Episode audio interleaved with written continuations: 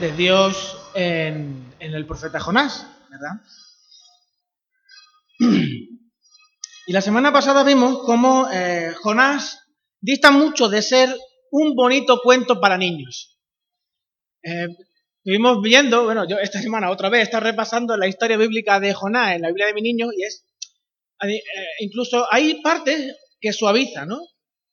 Eh,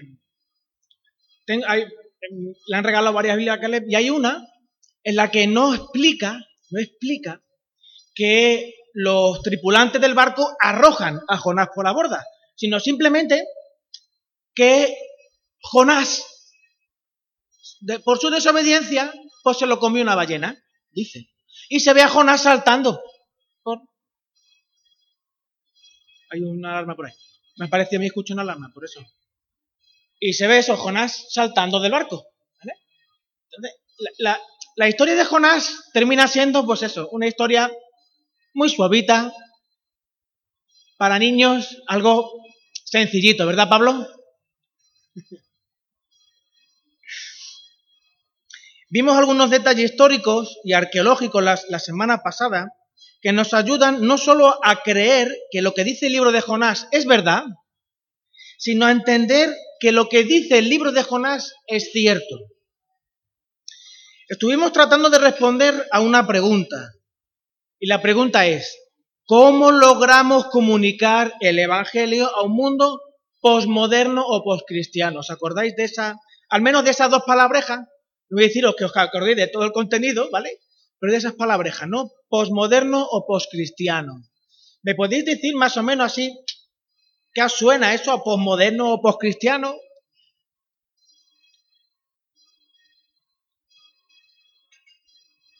Por eso es bueno tomar apuntes en el sermón, porque nos ayuda a mantener las ideas en la cabeza. Una sociedad postmoderna o postcristiana es una sociedad que no reniega de su pasado cristiano, pero ya no tiene como elemento estable la ética y la moral cristiana. Ya la gente no se sabe versículos de la Biblia, ni siquiera historias de la Biblia. Porque ¿para qué? Porque lo importante es, lo importante es cómo yo me siento las cosas que tengo que hacer para mantener mi comodidad y poco más, y poco más. Lo importante es eso. Si yo me siento como un perro, pues viviré como un perro, comeré como un perro y me vestiré. Bueno, hay vestidos para perros, como un perro, porque lo importante es lo feliz que yo sea, Y vimos que las palabras de Jonás eran sencillas, simples, sin grandes erudiciones, las palabras de Jonás, de aquí a 40 días Nínive será destruida. La semana pasada vimos cómo Jonás, en primera instancia, se niega a ir a Nínive. No sabemos la historia. Jonás no quiere ir a Nínive. Una ciudad grande, llena de personas con una ética, una moral, una violencia, unas costumbres tan extrañas para, para Jonás. Una ciudad tan grande, tan ajena 120 mil personas con tanto poder, con tanto poder como depravación. Jonás diría al Señor, a ver Señor, con lo peligroso que es ir a este sitio. ¿Quieres que yo vaya? ¿Qué quieres? ¿Que me pase algo? ¿Tú qué quieres? ¿Que me pase algo? No, Señor, yo no voy a ir. ¿Qué quiere que te diga? Yo no lo tengo claro. Yo no lo tengo claro.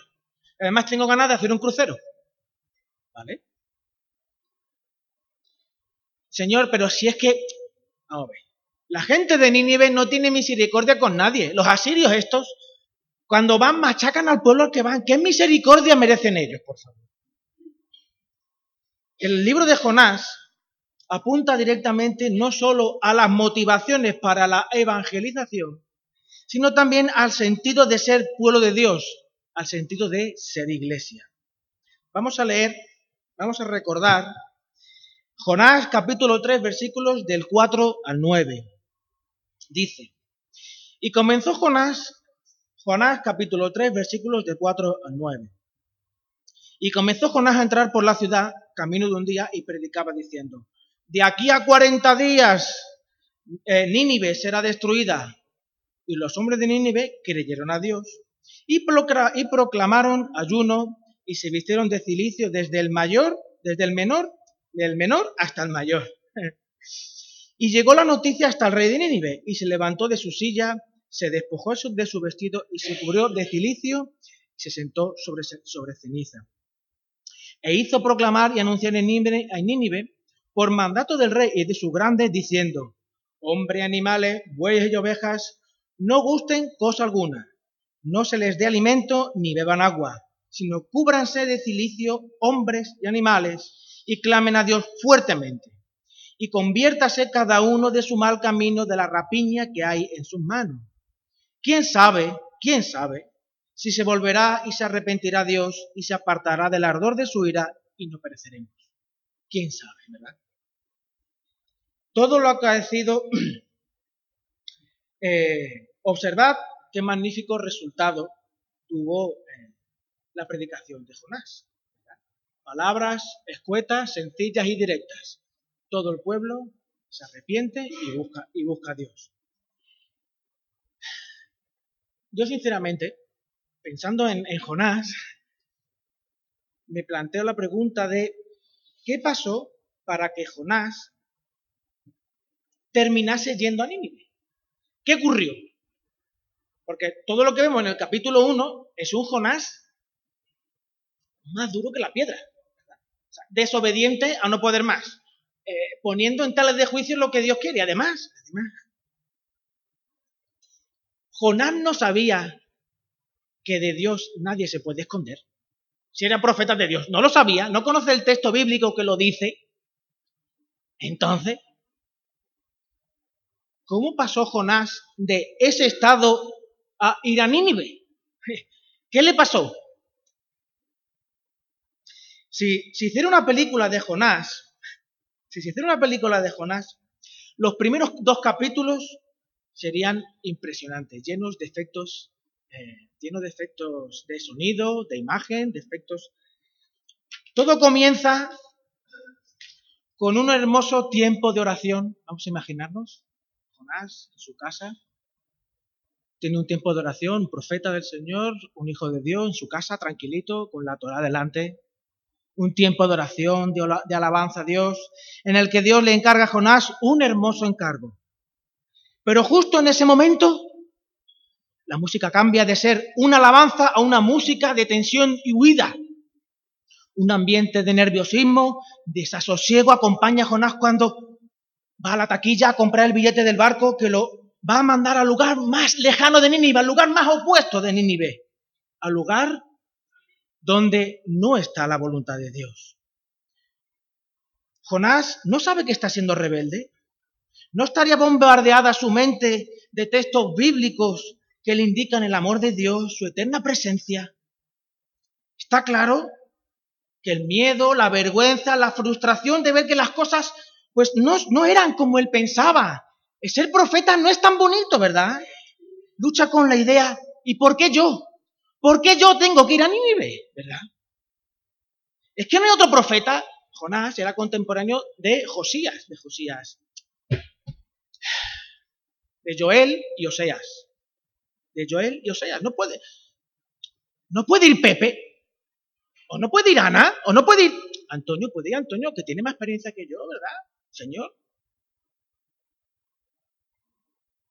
La música sube, llegan las nubes, y encubierta hace un frío que se mezcla con lo helado del corazón de, Jonás. La vergüenza, el cansancio, la tristeza llevan a Jonás a la bodega. Se consigue dormir, es que lleva días sin descansar. Y cuando la lluvia, las olas, la música empieza a subir, muestra la desesperación, la muerte, el terror, la incertidumbre. Y cuando Jonás es echado al agua, llega el silencio. La música se para y se ve una máquina, una, la cámara desde arriba, Jonás moviendo los brazos levemente, angustiado, agobiado, ahogándose, unas burbujas por aquí, desapareciendo en lo oscuro del fondo, del fondo del mar. Angustia, incomprensión, rendición, huida. Al fin y al cabo, la huida es una rendición. Si no fuera por el resto del libro, se podría decir, y Jonás encontró el descanso. Jonás llevaba todo el libro hasta el final del capítulo 2, hasta el final del capítulo 1, luchando, peleando, buscando huir, no cumplir, no hacer, ¿verdad? Y si se hubiese acabado aquí, Jonás encontró el descanso. Sin embargo, el versículo 17 del capítulo 1 dice, pero, pero, Jehová tenía preparado un gran pez que tragase a Jonás, y estuvo Jonás en el vientre del pez tres días y tres noches.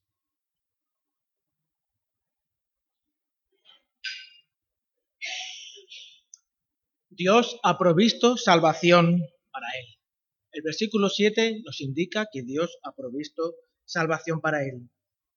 Un gran pez aparece en escena con Jonás dentro. Si seguimos pensando en la película, pensamos en que Jonás desaparece en la oscuridad del fondo y de repente aparece un gran pez que si fuéramos buceadores se echaría así para atrás, ¿verdad? Aparece un gran pez tragándose a Jonás, ¿verdad? Con Jonás en la barriga. Lo que hemos tenido, de reticencia a creer en este pasaje, lo que hemos tenido reticencia a creer en este pasaje, incluso plantearnos de si el libro es cierto o no, cuando llega este momento decimos, claro, ya está, ya está. Vaya casualidad. ¿No es curioso? Vaya casualidad. Y ahora una ballena y que aparece de la nada y, pues, y salva al protagonista. ¿Cachis? Es que esto es una historia para niños con moraleja. ¿Quién se va a creer eso? ¿Quién se lo va a creer? Pero como veremos, no es una coincidencia, es la providencia de Dios. Es el medio que Dios ha provisto para salvar la vida de este profeta rebelde, gruñón, quejica y desobediente. Y desobediente. Un profeta rebelde, gruñón, quejica y desobediente. Un profeta de Dios. Un profeta de Dios. Rebelde, gruñón, quejica y desobediente. ¿En qué cabeza cabe eso? De hecho, esto se acaba con Jonás. Los profetas anteriores, chicos, parece que esta gente va volando sobre el suelo, ¿eh? Más santidad que ellos, ninguno. Jesús, y, porque es el Hijo de Dios. Y pasamos Jonás y, otra vez, son, qué caña de hombres, ¿no? Un profeta de Dios, quejica, rebelde, gruñón y desobediente. Esta misma providencia que Dios dispuso para este profeta tan peculiar y tan cercano a Rubén, fue la misma providencia que en el año 1891, dato histórico, contrastado con Google y periódicos, señores, esto no es, yo cuando lo leí me quedé asombrado.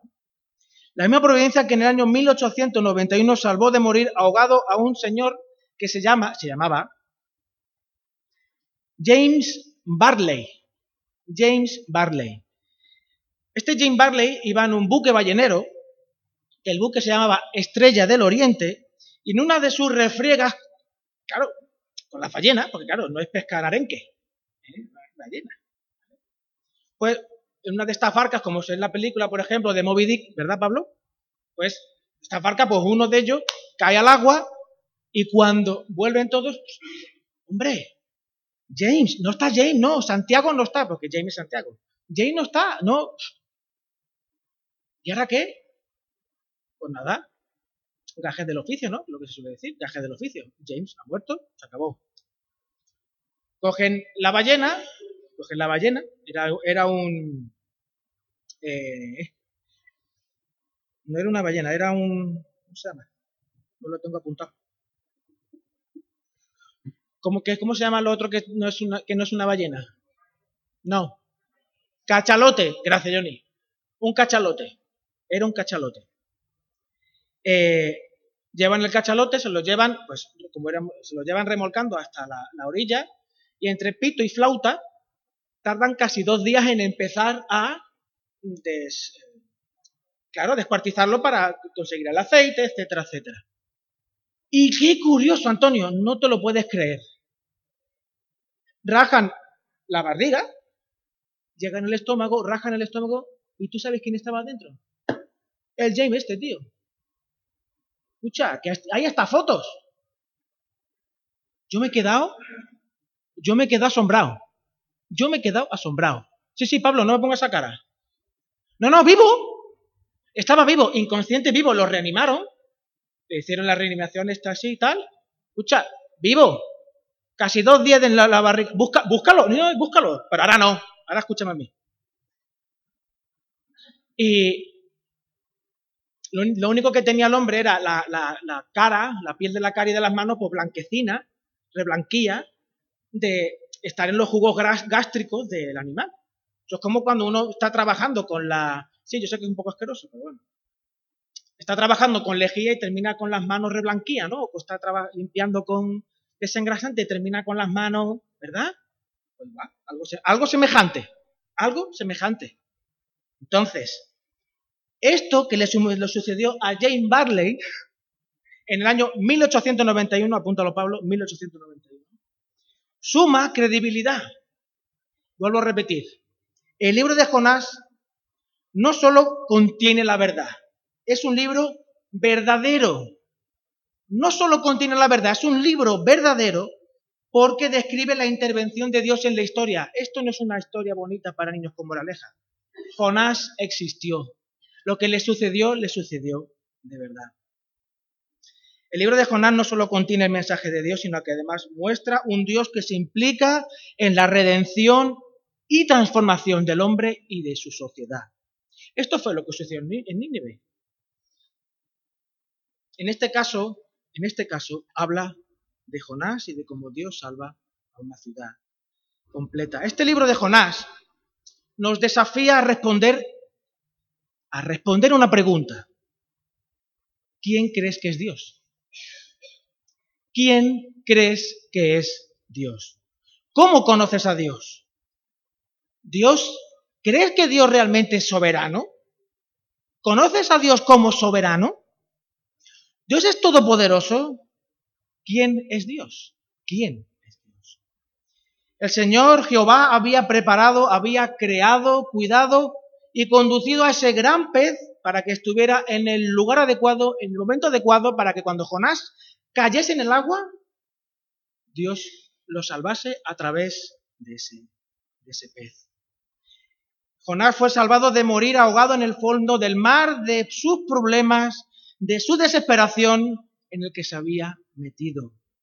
Fijaos en el contraste que existe en, este texto de Jonás, porque eh, Jonás, en el capítulo, este capítulo 1 al principio, tiene que rascarse el bolsillo para pagar un pasaje en un crucero, escucha que va de una punta a otra del Mediterráneo, ¿eh? Tarsis, está San Lucas, Estamos hablando de Jerusalén, de la costa oriental allí, hasta San Lucas.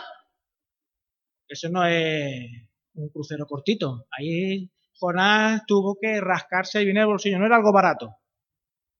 En cambio, este barco hecho con las manos de Dios, con los recursos, de, hecho con las manos del hombre, con los recursos del hombre, con el esfuerzo del hombre, no conducía a ningún sitio. No conducía, no condujo a ningún lugar. Pero Dios le provee un barco creado por él con su mano, creado por su mano, hecho por la mano de Dios para hacer su voluntad. ¿Coincidencia? No. Providencia. Providencia. ¿Dónde vas?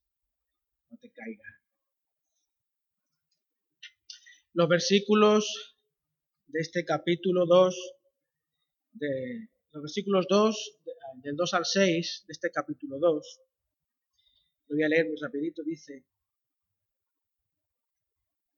y dijo Jonás, invoqué en mi, en mi angustia a Jehová y él me oyó, desde el seno del Seol clamé y mi voz oíste. Me echaste a lo profundo, en medio de los mares, y me rodeó la corriente.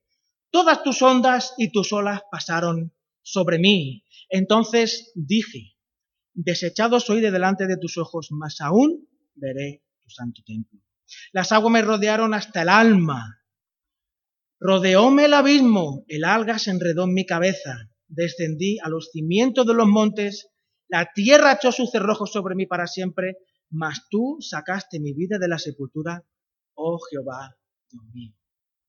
Jonás muestra cómo se sentía en medio de este mar de emociones que le llevaron a huir, que le condujeron a subirse al barco, que le rindieron en la bodega del barco y que poco más tarde le empujaron por la borda.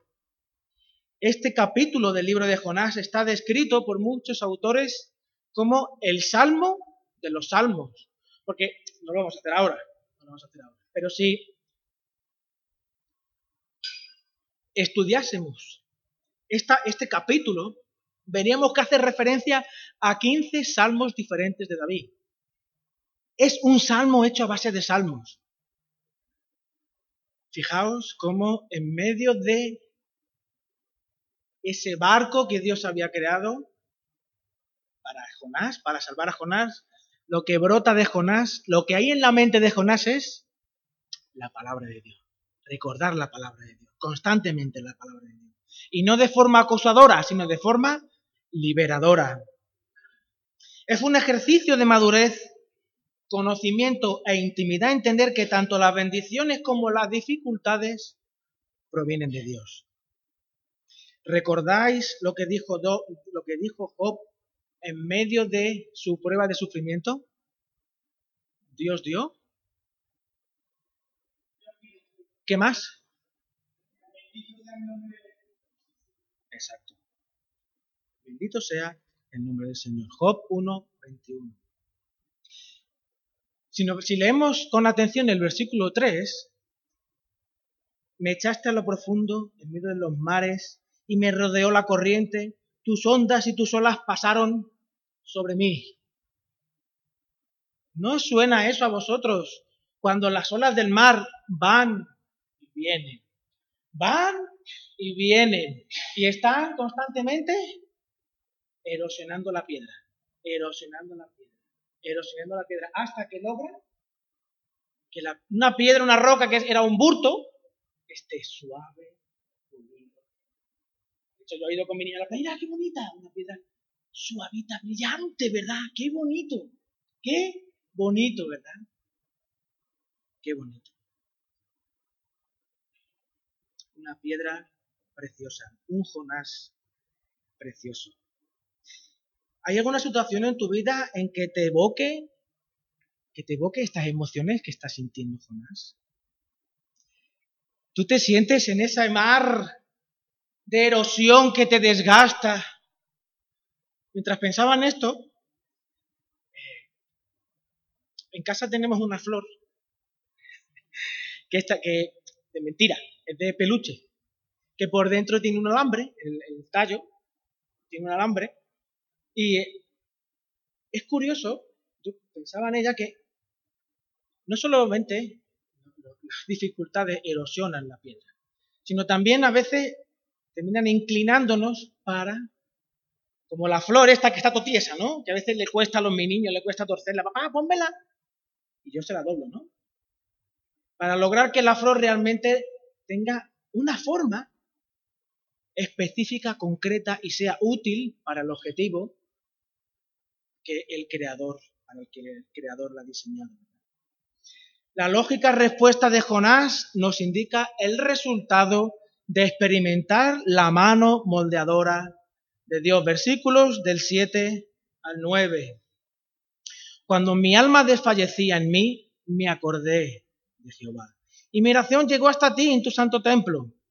Los que siguen vanidad ilusoria, su misericordia abandonan mas yo con voz de alabanza te ofreceré sacrificios, pagaré lo que prometí, la salvación es de Jehová.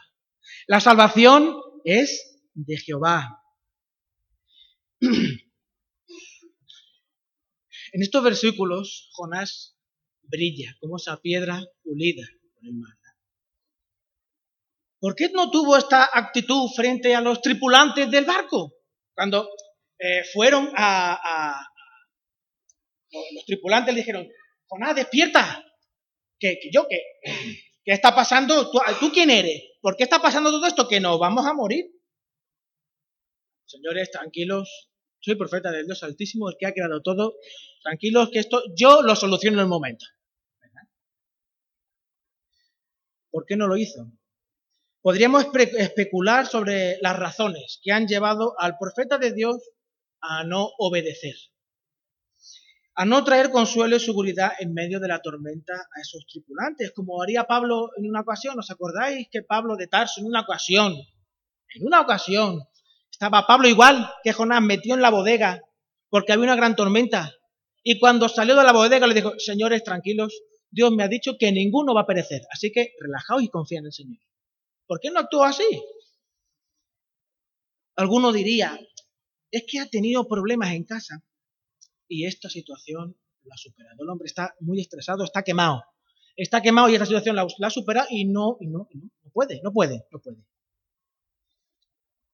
Es que en el trabajo, tú puedes decir, es que en el trabajo pues lo tienen machacado al pobre. Lo tienen cuestionado constantemente. No es capaz de... Todo lo que hace lo que lo critican. Sea bueno, sea malo, se quede quieto, hable, lo tienen machacadito al pobre. Otros pueden decir, tú no sabes los hijos que tiene. Jonás tiene unos hijos que si yo llego a ser él, salgo huyendo antes. Yo salgo huyendo antes de mi casa. Vaya tela. Otros dirán, y con razón, con razón. Es que Jonás está en paro. Lleva seis años sin dar, sin trabajar. Está tan agobiado que lo único que quiere es morirse. Lo único que quiere es morirse. No, no, no, no, no, no, no. Seguro, seguro, seguro, seguro que ha tenido problemas en la iglesia. Te lo garantizo. Seguro que ha tenido problemas en la iglesia. Y ya se sabe es que en la iglesia es que no hay amor. Es que en la iglesia no hay amor. ¿Tú qué crees? ¿Tú qué piensas? ¿Qué pasó por la cabeza de Jonás para no tener esa actitud de profeta en el barco medio de la tormenta? ¿Qué crees tú que le pasó a Jonás? Sea la razón que sea, el Jonás que aparece en la playa es un Jonás un Jonás nuevo. Un Jonás que ha vuelto a reconciliarse con Dios. Un Jonás que es capaz de expresar palabras tan hermosas como, mas yo con voz de alabanza te ofreceré sacrificios, pagaré lo que prometí. La salvación, la salvación es de Jehová. Jonás ha experimentado la gracia y la misericordia de Dios. Ha comprendido que el pez no es un castigo. El pez no es un castigo. El pez es el medio por el cual Dios lo ha salvado. Es el camino provisto por Dios para su reconciliación, para su reconsagración a Dios y lo ha preparado para obedecer. Por eso el capítulo 3 vino palabra por segunda vez a Jonás diciendo, por segunda vez, es que ya este Jonás es un nuevo Jonás. Es un Jonás que ha tenido un contacto con el Señor, un toque del Señor, ha tenido un encuentro tan íntimo con el Señor en medio de esas dificultades. El mar lo ha pulido tanto, ¿verdad? Este nuevo Jonás llega a Nínive y afronta su encomienda y su mensaje. Nínive, dentro de 40 días seréis destruida. como ya vimos la semana pasada, no es una frase. Es una, es una frase sencilla, una frase escueta, clara y directa, pero una frase bastante incómoda. ¿Dónde está el amor de Dios ahí?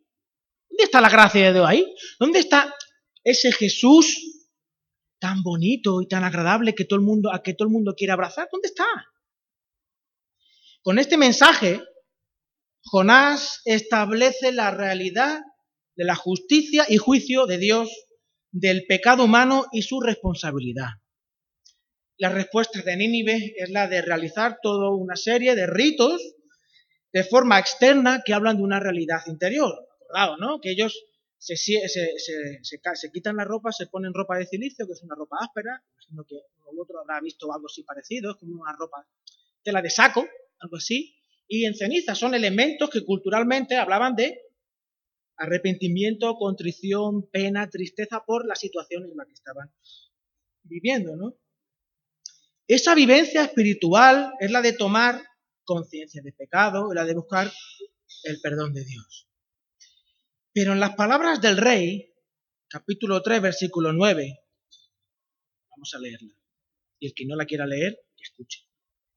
¿Quién sabe si se volverá y se arrepentirá Dios y se apartará del ardor de su ira y no pereceremos?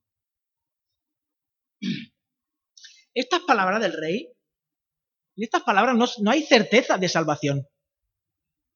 No se identifican, como en otros textos, las señales del pacto de Dios, ¿no? De tú serás mi pueblo yo seré tu Dios, ¿verdad? No, no, no, no aparece. No hay una relación salvífica.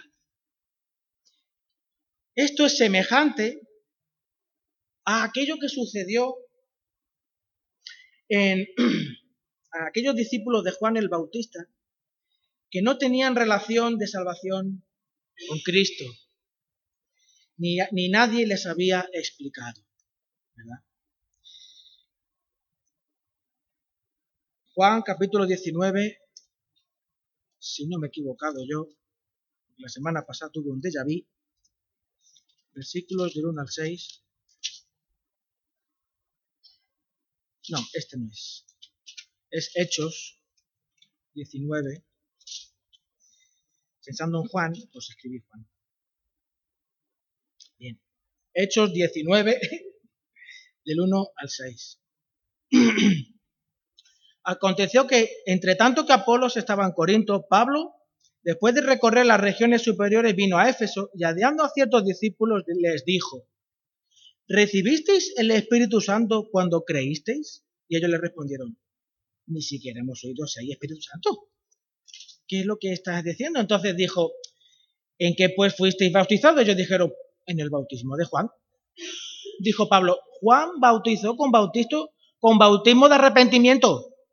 Juan, el, mensaje de Jonás es un mensaje de arrepentimiento, diciendo al pueblo que creyesen en aquel que vendría después de él, esto es, en Jesús el Cristo.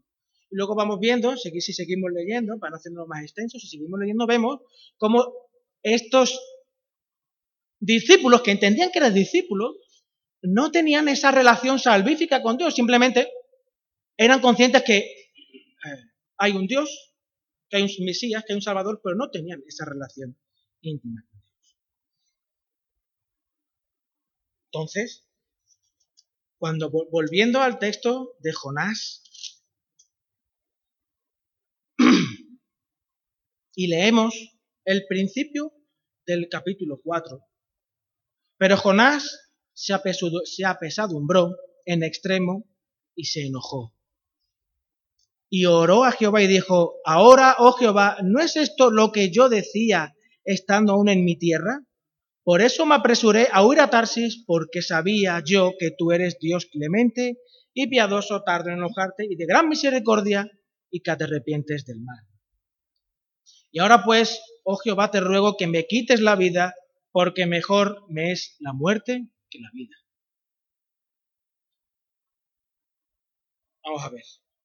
Suponiendo que nunca hubiésemos leído la historia de Jonás, eh, es extraño, ¿no? Porque cuando uno lee, lo lógico es que cuando la gente quiere volverse a Dios, abre su corazón, lo lógico es alegrarse.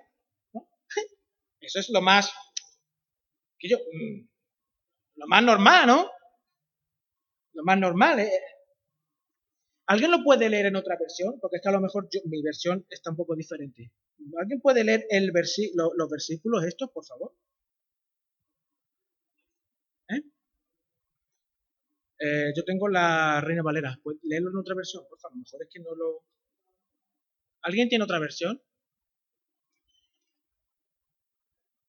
¿No? ¿No? En cualquier, buscármela, porque es que a mí me han cambiado la versión. ¿Cómo? Eh, Jonás 4, el 1 del 1 al 3.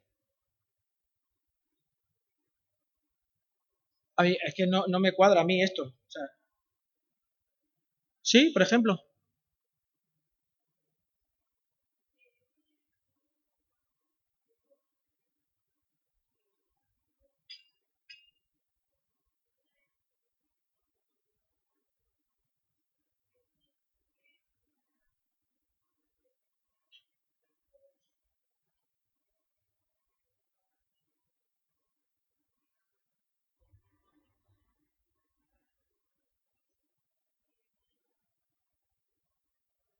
Entonces mi versión está bien. ¿Qué le ha pasado a Jonás? A ver, ¿no salió de la barriga del P un Jonás nuevo? ¿Un Jonás con una poderosa unción de Dios? No, Cari dice que no. No aprendió. ¿Qué ha pasado entonces? ¿Que no aprendió? Esto me recuerda a una, vivencia personal que yo eh, vivía de, en los campamentos. Yo llegaba a los campamentos como Jonás. Llegaba frío, rebelde, mi madre os puede decir, y mi prima Lidia también.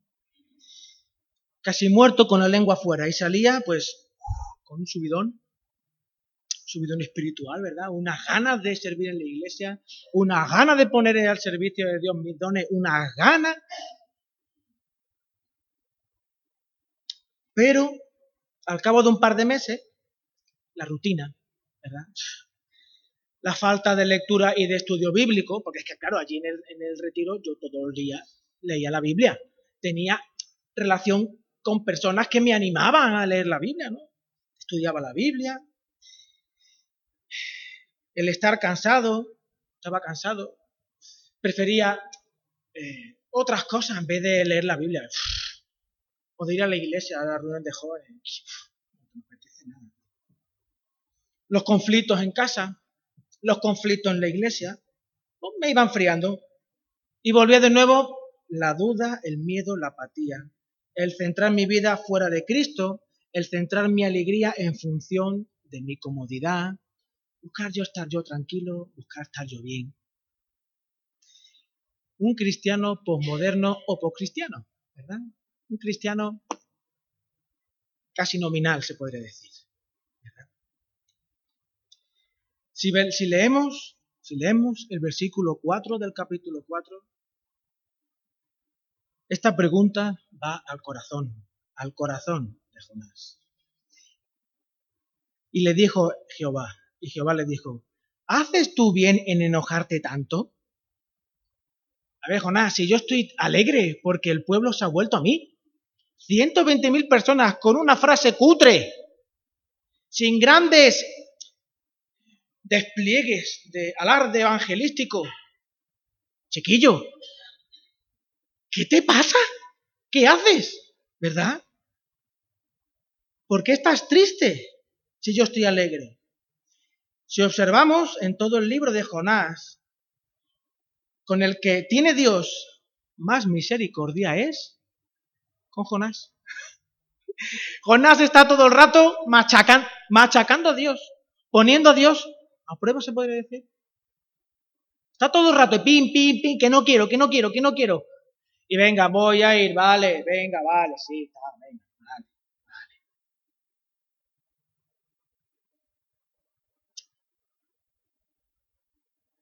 ¿Qué le pasa a Jonás?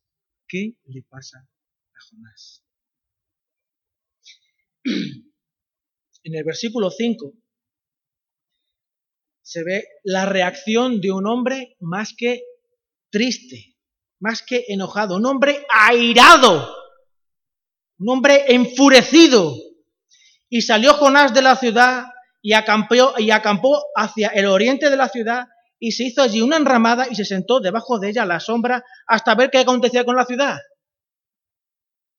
Señor, yo sé, yo sé que tú, en el fondo, lo que quieres es hacer como con Sodoma y Gomorra. Así que Fijaos en el detalle. Me monto mi casita con cuatro palés que he encontrado por allí, igual que el barco con el que Jonás se lanzó a la desobediencia de Dios, ¿verdad? Qué, interesante, ¿verdad? Los recursos de Jonás, otra vez, otra vez. Para ver cómo Dios castiga a ese pueblo que yo no lo aguanto, que yo no lo aguanto.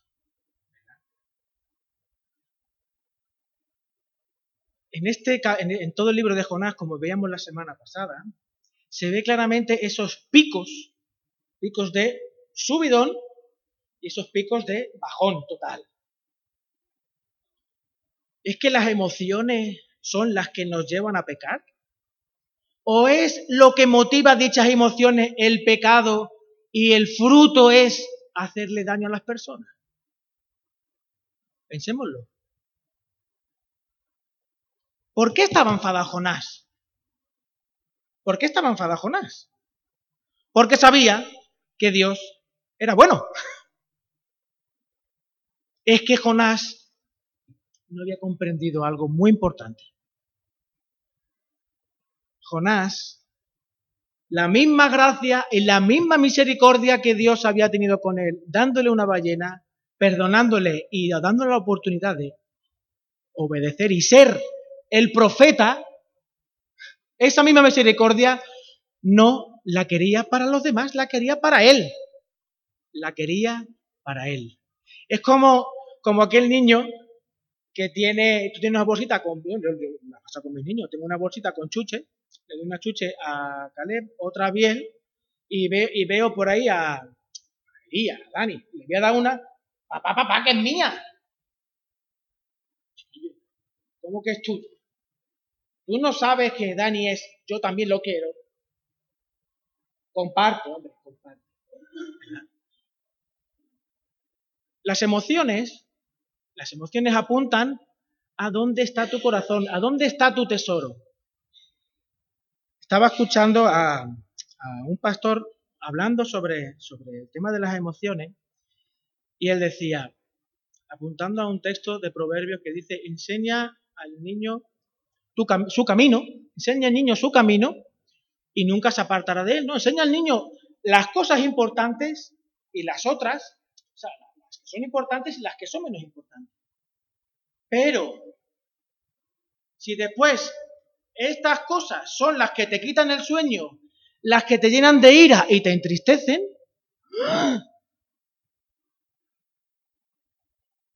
tenemos como resultado a creyentes esquizofrénicos.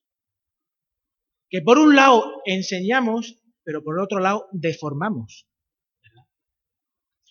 ¿Dónde tenía Jonás puesto su corazón? ¿Dónde lo tenía puesto? ¿Cuál era el sustento de sus emociones? Y preparó el Señor Dios una calabacera, la cual creció sobre Jonás para que hiciese sombra sobre su cabeza y le librase de su malestar. Y Jonás se alegró grandemente por la, calabacera. Gracias Señor porque me has escuchado. Has satisfecho el anhelo de mi corazón. Pero Jonás olvidó, Jonás olvidó que Dios no nos llama, no nos salva para ser felices, sino nos salva para servirle a Él y eso es lo que luego nos trae la alegría y el gozo. Claro. Si centramos nuestro corazón en mi comodidad, en satisfacer mis necesidades espirituales, cuidado, esto siempre por delante. Luego, el mismo Señor manda un gusanito, que veremos más adelante, pero al venir el alba del día siguiente Dios preparó un gusano, el cual hirió a la calabacera y se secó. Y aconteció que al salir el sol, preparó Dios un recio viento solano, y el sol hirió a Jonás en la cabeza y se desmayaba y deseaba la muerte, diciendo, mejor sería para mí la muerte que la vida. ¿Dónde está el corazón de Jonás? Señor, yo ya quiero vivir tranquilo, yo ya te he servido lo suficiente, yo ya he hecho muchas cosas para la iglesia. Que lo haga otro, que lo haga otro, ¿verdad? Juan, que joven, Juan, qué joven. Madre mía. Ingrid. Chiquillo. Por favor. Edenia. Tú que eres fuerte. Vámonos. Tira para adelante. ¿Verdad? Yo ya he hecho lo suficiente. Yo quiero vivir cómodamente. Vivir bajo mi calabacera. Fijaos cómo Jonás utiliza la propia palabra de Dios para echarle en cara a Dios. Versículos 2 y 3. Si es que yo ya lo sabía, ¿por qué no me hiciste caso? Yo ya sabía que tú los ibas a perdonar, pero no, que no te entera. ¿Por qué no me haces caso? Jonás, un hombre, un ser humano, descontento siempre con lo que tiene, porque su corazón no está centrado en el Señor. Es muy, muy interesante, muy interesante observar cómo le dice otra vez, versículo 9, ¿tanto te enojas por la calabacera? Y él respondió, mucho me enojo, hasta la muerte. Y dice el Señor, tuviste tu, tu lástima de la calabacera en la cual no trabajaste, ni tú la hiciste crecer, que en espacio de una noche nació y en espacio de una otra noche pereció. ¿No tendré yo piedad de Nínive, aquella gran ciudad, donde hay más de 120 mil personas que no saben discernir entre su mano derecha y su mano izquierda y muchos animales? A ver, Jonás, a ver, Jonás, parece que, parece mentira, ¿eh? Parece mentira. Como el Señor le dijo en alguna ocasión a sus discípulos, llevo un montón de tiempo con vosotros y aún no os enteráis. Vamos Jonás. Vamos a ver. Es importante que comprendas una cosa, ¿eh, Jonás? Si tú dices ser el profeta, yo te he hecho profeta. Tú eh, has pasado, has tenido un encuentro conmigo, has tenido intimidad conmigo. ¿Qué es lo que te está pasando, Jonás? ¿No me conoces? ¿No me conoces, Jonás? Hace falta otra vez, otra vez, ¿verdad? Pasar por un barco, una ballena o no sé qué. ¿Hace falta otra vez eso, Jonás? ¿Cuántas veces? ¿Cuántas veces? ¿Cuántas veces? ¿Dónde tienes puesto tu corazón, Jonás? ¿Lo tienes puesto en Cristo? ¿O lo tienes puesto en tu familia, tus hijos, tu trabajo, tu iglesia? Porque si no lo hago yo, ¿quién lo va a hacer? ¿Dónde tienes puesto tu corazón? Ahí radica la base que fundamenta la respuesta a la pregunta, ¿cómo vamos a predicar a un mundo postcristiano o postmoderno? ¿A través de un lenguaje religioso y bonito? ¿Nunca os habéis fijado que cuando algunas personas a mí es que eso me ha pasado, ¿eh? Yo me he dado cuenta. Que estaba hablando del furbo, de las motos que me gustan. Yo qué sé. Y cuando sale el tema de Dios, yo, hasta, yo qué sé, hasta, notas que te falta hasta la corbata, ¿no? Te cambia la pose, te cambia la voz. Es que ya te sale la reina Valera del 60 y las poses evangélicas, ¿verdad? ¿Dónde reside tu corazón, hermano? ¿Dónde reside tu corazón? ¿Te preocupa a tus hijos? ¿Tanto, tanto? ¿Te preocupa tu trabajo tanto, tanto, que no eres capaz de depositar tu confianza en el Señor? ¿Te preocupa tanto tu, tu, tu calabacera? ¿Te preocupa tanto tu calabacera? Porque yo no he hecho nada para tener a Miriam, yo no he hecho nada para tener a mis hijos, yo no he hecho nada para ser pastor de esta iglesia? Yo no he hecho nada. Yo no he hecho nada. Vamos a orar. Señor, te damos gracias por tu palabra, Señor, y te damos gracias también. Porque tú cuidaste de Jonás, cuidaste de este libro y permitiste que Jonás se lo pudiera transmitir a otra persona, Señor. Y podamos disfrutar de este mensaje en el cual yo, Rubén, se siente tan identificado, Señor. Te quiero pedir perdón, Señor. Te queremos pedir perdón en esta mañana, Señor. Por haber equivocado, Señor, nuestra perspectiva. Por tener equivocado la visión. Por no estar cerca de tu corazón y ver las cosas desde tu prisma, Señor. Por estar centrados en la calabacera, Señor por no confiar en que unas palabras pocas y sencillas pueden cambiar el corazón de una nación, por no creernos del todo que tú eres Jehová del cual procede la salvación. Señor, te doy gracias, porque tú aún, como has hecho con Jonás, Señor, aún sigues mostrando tu misericordia conmigo, con tu iglesia, Señor. Muchas gracias, Señor. Muchas gracias por seguir dándonos la oportunidad de profundizar en conocerte, profundizar en amarte, profundizar, Señor, en el perdón, en el perdonarnos los unos a los otros, Señor, profundizar en el testimonio que hemos de dar de ti, profundizar, Señor, en lo que es ser realmente un profeta del Dios Altísimo, creador del universo, creador del cielo y de la tierra, Señor.